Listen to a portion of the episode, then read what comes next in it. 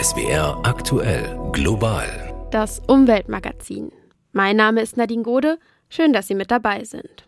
Wenn ich mir meinen digitalen Konsum so angucke, dann kommt da ordentlich was zusammen. An manchen Stellen spare ich schon, zum Beispiel stöpsel ich meinen WLAN-Router immer aus, wenn ich länger nicht zu Hause bin, und damit verringert sich auch mein digitaler CO2-Fußabdruck schon mal ein bisschen. Worauf es beim Sparen aber wirklich ankommt, weiß Jens Gröger. Er ist Senior Researcher am Öko-Institut in Berlin und beschäftigt sich mit der nachhaltigen Digitalisierung. Also in jedem Smartphone steckt allein für die Herstellung 100 Kilogramm CO2-Emissionen.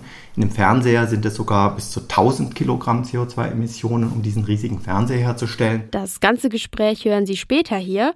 Außerdem geht es heute um unsere Luftqualität, die Energiewende und ihren Einfluss auf deutsche Unternehmen und um Begegnungen zwischen Menschen und Wildtieren, auf die die meisten wohl lieber verzichten würden. Hitzewellen verschlechtern weltweit die Luftqualität. Das zeigt der aktuelle Bericht der Weltwetterorganisation WMO. Demnach sind die negativen Auswirkungen für die menschliche Gesundheit und für die Umwelt deutlich messbar. Aus Genf berichtet Sandra Bigger. Die Weltwetterorganisation WMO in Genf hat für ihren aktuellen Bericht die Luftqualität im vergangenen Jahr untersucht. Danach führte die Hitzewelle in Europa beispielsweise zu mehr bodennahem Ozon. Darüber hinaus hätten 2022 heiße Winde aus Afrika außergewöhnlich viel Wüstensand über das Mittelmeer nach Europa gebracht, was eine höhere Feinstaubbelastung zur Folge hatte. Waldbrände wiederum haben der WMO zufolge nicht nur ganze Ökosysteme verwüstet, sondern auch massive Rauchentwicklungen mit sich gebracht. All das habe zu einer deutlich schlechteren Luftqualität geführt, mit negativen Auswirkungen für Menschen und Natur. Für dieses Jahr erwartet die WMO wegen der weltweiten Rekordtemperaturen noch schlechtere Luftwerte – um zumindest teilweise gegenzusteuern, empfiehlt die Organisation unter anderem mehr Grünflächen in Städten. Mehr Grün in unseren Städten. Das könnte mit Fassadenbegrünung klappen. Kilian Lingen ist Biologe und Vorstand des Institut für Stadtnatur. Herr Lingen, wohin geht denn der Trend beim Grün an unseren Hauswänden? Im Prinzip ein starker Trend in der ganzen Branche ist sozusagen, dass wir weggehen von nur einer reinen Gestaltung oder einer Attraktivität von einer begrünten Fassade hin zu der Funktionalität, also dass die Leistungen der Pflanzen erkannt werden und das Ganze vor dem Kontext der Klimawandel-Anpassungsmaßnahmen gesehen wird. Wer jetzt sagt, das kann ich mir auch gut zu Hause vorstellen, da mache ich mit. Ist das leistbar? Welche Kosten kommen da auf uns zu? Also es hängt natürlich ab von den Systemen. Es gibt hier alles Mögliche von bis. Die Frage ist, nicht können wir uns das leisten, wir müssen uns das leisten. Es ist eine Anpassung an den Klimawandel und wir kriegen eine Leistung von einer Entsiegelung von Pflanzen, die eine Verdunstungsleistung erbringen. Das heißt, wir müssen jetzt das Geld in die Hand nehmen, müssen den, die Transformation jetzt vorantreiben, denn sonst haben wir in der Folge viel, viel, viel höhere Kosten. Kosten, die wir am Ende mit unserer Gesundheit bezahlen. Mehr zu dem Thema, wie unsere Innenstädte klimaresistenter werden, sehen Sie in der Sendung Klimazeit. Da erfahren Sie zum Beispiel, wie es um Hitzeschutzpläne steht oder wie ganze Städte auf Starkregen vorbereitet werden. Klicken Sie sich doch einfach mal durch die Mediathek durch oder schalten Sie ein, immer freitags um 19.30 Uhr auf Tagesschau 24, die Klimazeit. China bekennt sich zum Klimaschutz, treibt aber gleichzeitig den Ausbau von Kohlekraftwerken massiv voran. Eine neue Studie zeigt, China genehmigte in der ersten Hälfte dieses Jahres im Schnitt zwei Kohlekraftwerksblöcke pro Woche. Kraftwerke mit einer Gesamtleistung von über 240 Gigawatt werden aktuell gebaut, genug, um ganz Deutschland mit Strom zu versorgen. Ruth Kirchner hat in Peking mal genauer hingeschaut. Der Kohleboom in China ist ungebrochen. Die Behörden in der Volksrepublik genehmigten in der ersten Hälfte dieses Jahres neue Kohlekraftwerke. Das entspricht zwei Kraftwerksblöcken pro Woche, heißt es in der Analyse der Thinktanks CREA in Finnland und Global Energy Monitor in den USA. Bereits im letzten Jahr hat China den Ausbau der Kohleverstromung massiv vorangetrieben. Hintergrund sind unter anderem Engpässe bei der Stromversorgung in den letzten Jahren. China ist der weltweit größte Produzent von klimaschädlichen Treibhausgasen, bekennt sich aber zu den Pariser Klimaschutzzielen. Die Volksrepublik will den Höchststand ihrer CO2-Emissionen bis 2030 erreicht haben und bis 2060 klimaneutral werden. Der derzeitige Kraftwerksboom könnte jedoch zu einem massiven Anstieg der Emissionen führen und Chinas Abhängigkeit von der Kohle weiter zementieren, warnen die Autoren der Studie. Die eigenen Klimaschutzziele zu erreichen werde für China schwieriger und teurer. In Deutschland macht die Energiewende dagegen vielen Unternehmen zu schaffen. Die Deutsche Industrie- und Handelskammer hat für ihr Energiewendebarometer ihre Mitgliedsfirmen dazu befragt. Das Ergebnis, viele Unternehmen sehen sich durch die Wende nicht mehr wettbewerbsfähig. Tabea Schoser weiß mehr. Das Vertrauen der deutschen Unternehmen in die Energiepolitik ist auf einem Tiefpunkt. Das zeigt das Energiewendebarometer der Deutschen Industrie- und Handelskammer. Der Verband beruft sich auf eine aktuelle Umfrage, an der knapp 3600 Unternehmen teilgenommen haben. Nie sei die Sorge um die eigene Wettbewerbsfähigkeit größer gewesen, sagt der stellvertretende Hauptgeschäftsführer der DIHK Achim Derks. Unser Energiewendebarometer zeigt, dass die Stimmung schlechter ist denn je. Lange Zeit lag das Ergebnis so bei plus minus null. Die Industrieunternehmen waren ein bisschen skeptischer, alle anderen fanden das eigentlich ganz gut. Jetzt landen wir bei minus 27. Das heißt, ein Großteil der Unternehmen sieht die Energiewende als Risiko und nicht als Chance. Ähm, so niedrig war der Wert in den letzten äh, mehr als zehn Jahren noch niemals zuvor. Für 52 Prozent der Unternehmen wirkt sich die Energiewende negativ oder sogar sehr negativ auf die Wettbewerbsfähigkeit aus. Für nur 13 Prozent positiv. Die schlechte Stimmung zeigt sich in allen Branchen, besonders bei Industrieunternehmen, aber auch bei Dienstleistungen und Handel. Die Hauptsorge der Unternehmen ist, dass es bei den sehr hohen Energiepreisen für Strom und Gas in Deutschland bleibt. So der stellvertretende DIHK Hauptgeschäftsführer. Wir sind immer noch beim zwei- bis dreifachen des Vorkrisenniveaus. Und das äh, bedeutet große Wettbewerbsnachteile gegenüber Unternehmen, zum Beispiel in den USA, in China, aber gerade beim Strom auch gegenüber Frankreich. Dann führt das einfach dazu, dass man zumindest nicht mehr investiert in Deutschland in dem bisherigen Maße und viele Unternehmen eben auch Produktion zurückfahren und anders, andernorts hochfahren. Fast ein Drittel der befragten Unternehmen plant, die Produktion einzuschränken oder ins Ausland zu verlegen. Oder hat das bereits getan. Das sind doppelt so viele wie noch im letzten Jahr. Aus Sicht der DIHK muss die Politik gegensteuern. Ein Industriestrompreis decke dabei nicht genug Unternehmen ab. Wichtig sei es, durch Investitionsprämien schnell den Ausbau erneuerbarer Energien zu fördern. Mit einer Besserung der Stimmung rechnet Achim Dirk so bald aber nicht. Gerade im Bereich der energieintensiven Investitionen wird sich so schnell an dieser Stelle auch nichts ändern, ähm, weil eben die, die Verlässlichkeit und das Vertrauen erst wieder wachsen muss äh, durch richtige wirtschaftspolitische Entscheidungen. Ähm, Unternehmen haben aber in den letzten Jahren natürlich oft auch erlebt, dass es in der Umsetzung hapert. Von daher wird auch eine solche Ankündigung jetzt nicht den Investitionsknoten von heute auf morgen lösen. Dafür müssten Unternehmen besser planen können. Knapp 60 Prozent der Unternehmen gaben an, dass sie sich durch fehlende Verlässlichkeit der Energiepolitik ausgebremst fühlen. Für uns zu Hause könnte die Energiewende unseren digitalen Konsum etwas nachhaltiger machen. Denn mit jeder WhatsApp-Nachricht, mit jeder Chat-GPT-Anfrage und eigentlich auch mit jedem Klick im Internet verbrauchen wir Energie. Bis zu 12 Prozent des globalen Strombedarfs kommen so mit dem Internetkonsum und unseren digitalen Geräten zusammen. Jens Gröger ist Senior Researcher am Öko-Institut in Berlin. Er beschäftigt sich jeden Tag mit dem Thema einer nachhaltigen Digitalisierung. Ich habe vor der Sendung mit ihm darüber gesprochen, wie wir unseren digitalen CO2-Fußabdruck reduzieren könnten. Global, das Gespräch. Herr Gröger, wie viel macht es denn für den digitalen CO2-Fußabdruck aus, wenn jetzt jemand gerade unsere Globalsendung online hört? Das macht tatsächlich nicht so wahnsinnig viel aus. Also was da passiert, ist, dass ich mit meinem Computer anrufe sozusagen bei dem Webserver von SWR und dort wird für mich ein Audiostream übertragen übers Internet und tatsächlich ist der nicht besonders groß. Also dieser CO2-Fußabdruck, der da entsteht, ich habe es mal ausgerechnet, pro Stunde sind es etwa 0,3 Gramm pro Person, was dort durch diese Datenübertragung anfällt. Also das scheint nicht das große Problem zu sein.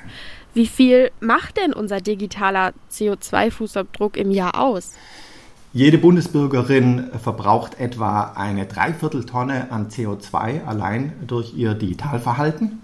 Das heißt, durch diese ganzen technischen Geräte, die wir täglich nutzen, durch das Internet, entsteht insgesamt so viel CO2.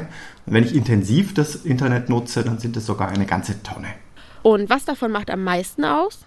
Das Schwierige bei dieser Bilanzierung ist, dass sich die CO2-Emissionen praktisch äh, sehr weit verteilen. Also Sowohl bei mir lokal finden CO2-Emissionen statt, als auch im Internet finden CO2-Emissionen statt und dann eben in zentralen Rechenzentren.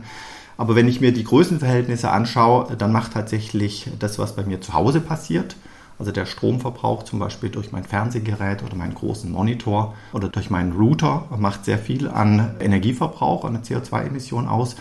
Und was noch sehr viel gravierender ist, ist die Herstellung dieser Geräte. Also in jedem Smartphone steckt allein für die Herstellung 100 Kilogramm CO2-Emissionen. In dem Fernseher sind es sogar bis zu 1000 Kilogramm CO2-Emissionen, um diesen riesigen Fernseher herzustellen. Und das heißt, tatsächlich ist es der Gerätekonsum, äh, der diese Zahlen am meisten dominiert. Wie kann ich das denn als Einzelperson aktiv beeinflussen? Wie kann ich da meinen CO2-Fußabdruck verringern? Ja, wir haben so einen Online-Rechner gemacht, der heißt digitalcarbonfootprint.eu. Und da kann man sozusagen sein eigenes Digitalverhalten mal nachvollziehen, ein bisschen rumpuzzeln und sozusagen feststellen, wo die großen Brocken sind. Je größer die Abspielgeräte sind, auf denen ich zum Beispiel Videos streame, also wenn ich einen wandfüllenden Fernseher habe, dann braucht er natürlich wesentlich mehr Strom, als wenn ich das jetzt nur auf einem kleinen Display, auf einem Tablet oder sowas anschaue. Das heißt, der Stromverbrauch bei mir zu Hause spielt natürlich eine Rolle. Insgesamt ist es natürlich so, je mehr ich an Daten durchs Netz jage, je mehr Fotos, je mehr Urlaubsfotos ich in der Cloud abspeichere, desto größer wird der Fußabdruck. Und das heißt, es gibt sehr viele kleine Schritte, die letztlich dazu beitragen. Aber den wesentlichen Beitrag können tatsächlich nicht wir als Userinnen leisten, sondern die Betreiber von Rechenzentren auf der einen Seite, dass sie ihr Rechenzentrum effizienter machen und natürlich die Gerätehersteller, dass sie solche Router konstruieren, die tatsächlich dann in vernünftigen Sleep Mode oder sowas gehen, wenn die Leute keine Daten gerade übertragen. Im Hinblick auf die angestrebte Klimaneutralität 2045, wie groß ist denn dann die Stellschraube des digitalen CO2-Fußabdrucks? Wie viel können wir damit noch reißen? Das ist immer sehr beliebt, die Lösung im Privaten zu suchen, aber tatsächlich bei dieser Digitalisierung ist es so, dass das Private da nur eine untergeordnete Rolle hat. Aber der wesentliche Faktor ist, dass ich Geräte, die ich einmal gekauft habe, auch möglichst lange nutze. Also wo ich sehr viel CO2 einsparen kann oder wo ich sehr nachhaltig handeln kann, indem ich mein Smartphone nicht alle zwei Jahre neu kaufe, sondern vielleicht fünf oder sechs Jahre nutze. Genauso kann ich natürlich beim Einkauf von Geräten darauf achten, dass sie möglichst sparsam sind. Und insgesamt gilt natürlich, äh, weniger ist mehr für den Umweltschutz oder für den Klimaschutz. Wenn ich die ganze Zeit Digitalgeräte nutze, dann habe ich natürlich auch einen großen CO2-Fußabdruck. Das war Jens Gröger vom Öko-Institut in Berlin. Er sagt, wir im Privaten können durch bewussteren Konsum unseren digitalen CO2-Fußabdruck verkleinern. Damit sich aber wirklich was tut, braucht es Lösungen auf größerer Ebene, zum Beispiel in den Rechenzentren. Wer jetzt neugierig geworden ist, der kann ja mal seinen Verbrauch selber ausrechnen. Das geht auf www.digitalcarbonfootprint.eu. Ich habe es mal ausprobiert und ich war ziemlich überrascht, womit ich meinen Fußabdruck eigentlich am meisten fülle. Die USA haben ein massives Problem mit Wildschweinen. Die Tiere wurden vor Jahrhunderten aus Europa eingeschleppt und haben sich seitdem unfassbar vermehrt. Sechs bis neun Millionen Wildschweine sind es laut offiziellen Schätzungen und die sind vor allem für Farmer ein Riesenproblem. Sie zerwühlen Felder, zerstören Pflanzen und richten Schäden in Millionenhöhe an. Kerstin Klein war in Texas vor Ort. Dutzende Wildschweine drängen sich dicht an dicht im Gehege von Ranchbesitzer Joe Langley im Osten Texas. Joe kauft Schweine von Fallenstellern, verkauft sie weiter an Schlachthöfe und private Jagdreviere. Wir helfen dabei, die uh, Wildschweine zu reduzieren. Ich kaufe jedes Jahr Schweine für rund 300.000 Dollar. Das sind sehr viele Tiere, die in den Jagdrevieren landen. Vor allem im Süden der USA sind Wildschweine ein riesiges Problem. Eingeschleppt von europäischen Siedlern haben sie kaum natürliche Feinde, vermehren sich rasant. Geschätzt sechs bis neun Millionen Wildschweine gibt es in den USA. Ein Helikopter schraubt sich ein paar Kilometer weiter in den Himmel. An Bord sechs Männer, bewaffnet mit vollautomatischen Maschinengewehren, auf dem Weg zur Wildschweinjagd per Helikopter. Die Suche nach den Tieren dauert eine Weile. Doch dann sind die Jäger über einer Rotte und bekommen das Signal Feuer frei. Rund 3600 US-Dollar kostet diese Form der Jagd pro Person. Einen Waffenschein braucht man dafür in Texas seit 2019 nicht mehr, solange man über Privatgelände jagt. Und die Jäger wähnen sich in dem Glauben, damit etwas Gutes zu tun, wie Frank Phelps. Es gibt so viele von ihnen. Daher macht es nicht nur Spaß, sondern es ist auch ein gutes Gefühl, die Population zu reduzieren, wo die Schweine jährlich Zerstörungen in Milliardenhöhe anrichten hier in Texas. Tatsächlich beklagt die US-Agrarindustrie jährlich Schäden von mehr als 1,5 Milliarden Dollar durch die Wildschweine. Wie Bulldozer zerwühlen die die Erde, zertrampeln die Felder. Daher versucht auch der Staat Texas, die Zahl der Wildschweine zu reduzieren. Linda Churhat-Hale vom Texas Wildlife Service verteilt Maiskörner in einer großen Gatterfalle im Wald. Wir versuchen mit diesen großen Fallen möglichst die ganze Rotte auf einmal einzufangen. Nur wenn wir sie alle erwischen, hilft das, die Plage zu kontrollieren. Denn dann erziehen wir die Tiere nicht. Bleiben Tiere zurück, lernen sie solche Fallen zu meiden und richten weiter Schaden an. Daher sehen auch viele die Jäger in den Helikoptern kritisch. Denn die erwischen so gut wie nie die ganze Rotte. Ohnehin befürchten manche, in Texas sei es längst zu spät und die Plage nicht mehr in den Griff zu bekommen. Dem würde ich fast zustimmen. Wir als Behörde töten sehr viele, aber das ist nur ein Tropfen auf den heißen Stein bei Millionen von Schweinen. Experten zufolge müsste man den Bestand jedes Jahr um 60 bis 80 Prozent reduzieren. Kaum vorstellbar, dass das gelingt. Etwas weiter westlich, in Kalifornien, kümmert sich Bruce Island um ein anderes tierisches Problem, und zwar um Schlangen. Der Bundesstaat beheimatet viele giftige Klapperschlangen und die werden aus Angst oft getötet. Aber das muss nicht sein, sagt Island. Er rettet nämlich die Tiere, wenn sie sich in Häusern oder Gärten verirrt haben und setzt sie dann in der Natur wieder aus. Dieser Job könnte in Zukunft noch viel gefragter werden, denn Mensch und Wildtier kommen sich, nicht nur in Kalifornien, immer näher. Anne Bartram hat den Schlangenfänger von San Diego getroffen. Bei Kalifornien denken viele Menschen an Palmen, Strände und Bikinis, meint Schlangenfänger Bruce Ireland. Aber es gäbe eben auch extrem viele Klapperschlangen. I think a lot of people are surprised. They think California is palm trees and beaches and bikinis. They don't think rattlesnake, rattlesnake, rattlesnake. Sieben verschiedene Arten leben im Bundesstaat an der US-Westküste. Bruce hat sie alle schon gesehen und gefangen. Schlangen sind die große Leidenschaft des 57-Jährigen. Schlangen sind die uh, Underdogs unter den Tieren. Die meisten Menschen haben Angst vor ihnen, so große, dass sie die Schlangen tot sehen wollen. Das hat mich immer gestört. Nur weil es kein kleines, flauschiges Tier mit niedlichen Augen und Ohren ist, solltest du es nicht töten. Ein Mann hat vor der Garage seiner Nachbarin eine Klapperschlange entdeckt, die versucht, dort hineinzukriechen. Er hat Bruce eine SMS und ein Foto des Tiers geschickt. Hier muss Bruce genau aufpassen, denn wer von einer Klapperschlange gebissen wird, kann ohne schnelle Behandlung im Krankenhaus daran sterben. Ich habe mit sieben Menschen gesprochen, die von einer Klapperschlange gebissen wurden und weiß daher, der Biss bringt dich für vier bis fünf Tage ins Krankenhaus. Und falls du keine ausreichende Krankenversicherung hast, kostet es dich rund 175 bis 200.000 Dollar. Bisher ist er nur von für Menschen ungefährlichen Schlangen gebissen worden wie sich das anfühlt? Kinder nehmen doch manchmal ein Gummiband zwischen die Finger und schnippen es gegen die Hand eines anderen. So ungefähr fühlt es sich an. Und wenn Leute fragen, tut es weh, dann sage ich, ein Biss verletzt eher meine Gefühle als meinen Körper, weil das Tier versteht ja nicht, dass ich nur helfen will. Angekommen vor der Garage hat sich die etwa armlange, rötlich gefleckte Klapperschlange zusammengerollt und ist gar nicht glücklich, als sie bemerkt, dass Bruce auf sie zukommt. Das ist unsere rote Diamantklapperschlange, eine der zwei häufigsten Arten hier. Sie ist ziemlich sauer, will unbedingt in diese Garage, aber daraus wird nichts.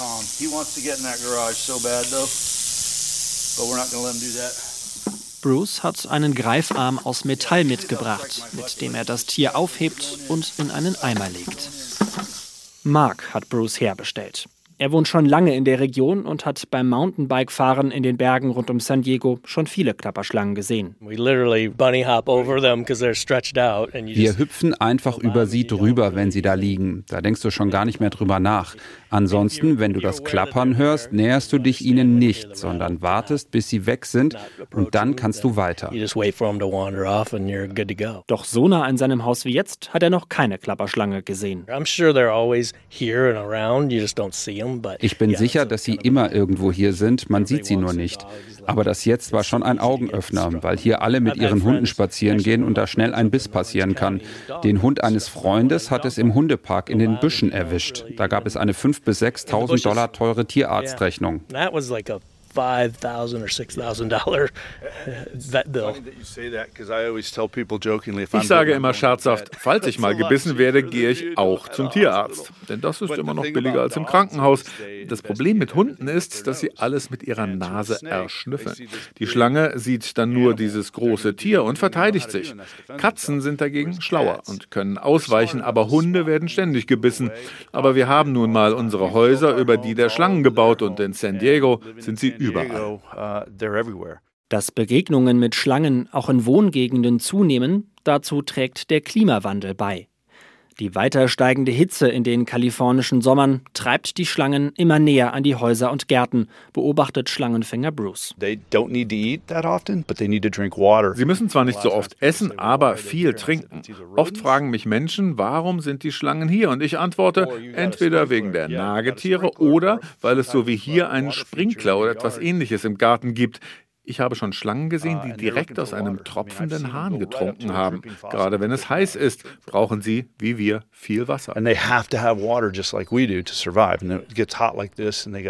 Bruce Service ist spendenbasiert. Außerdem lädt er Videos seiner Einsätze auf Social-Media-Plattformen hoch. Insgesamt verdient er so 3.000 bis 4.000 Dollar pro Monat und unterhält rund eine halbe Million Follower. So hat Bruce es geschafft, aus seiner Leidenschaft für Schlangen einen Beruf zu machen den es in Zukunft häufiger geben könnte, wenn durch die Folgen des Klimawandels Menschen und Schlangen sich immer näher kommen. Ein anderes Reptil hat in Wales für viel Aufsehen gesorgt. Eine seltene Meeresschildkröte wurde im November 2021 angeschwemmt. Eine besonders seltene und geschützte Art. Jetzt geht es für sie wieder nach Hause mit dem Flugzeug. Gabi Biesinger berichtet. Ein Spaziergänger mit Hund fand im November vor zwei Jahren am Tallacker Beach in Nordwales eine Schildkröte. Sie schien tot zu sein, trotzdem wurde der Fund der British Divers Marine Life Rescue gemeldet. Doch als die Schildkröte eingesammelt werden sollte, bewegte sie sich plötzlich wieder und wurde in den Anglesey Aqua Zoo gebracht. Dort wurde sie aufgewärmt, aufgepäppelt und bekam den Namen Telly nach dem Strand, an dem sie gefunden wurde. Das Personal hielt sie zunächst für eine gewöhnliche, unechte Karettschildkröte, doch bei genauerer Untersuchung wurde klar, es war eine der seltensten vom Aussterben bedrohten Camps Ridleys Wasserschildkröten. Nur eins von tausend Exemplaren erreicht das Alter, in dem Telly vermutlich ist. Rund 70 Zentimeter lang und 45 Kilo schwer war das Tier offenbar vom Golfstrom durch den Atlantik nach Wales getrieben worden, denn die Camps Ridley Turtles sind im Golf von Mexiko zu Hause. Da soll Telly jetzt auch wieder eine Heimat finden. Mit dem Flugzeug ging es vom Militärstützpunkt Northolt nach Heathrow, von dort mit dem Linienflugzeug nach Texas. Im Zoo von Houston soll Telly sich noch einige Wochen an die neue Umgebung gewöhnen und ausgesetzt werden, wenn sie fit genug ist. Dann wird sie auch mit einem Tracker ausgestattet sein, so dass Forscher sie im Blick behalten können. Eine Geschichte fast wie bei Findet Nemo, oder? Vor allem, wenn Telly es dann endlich zurück in die Heimat schafft. Und damit endet das Umweltmagazin Global für heute. Am Mikrofon verabschiedet sich Nadine Gode. Tschüss und machen Sie es gut.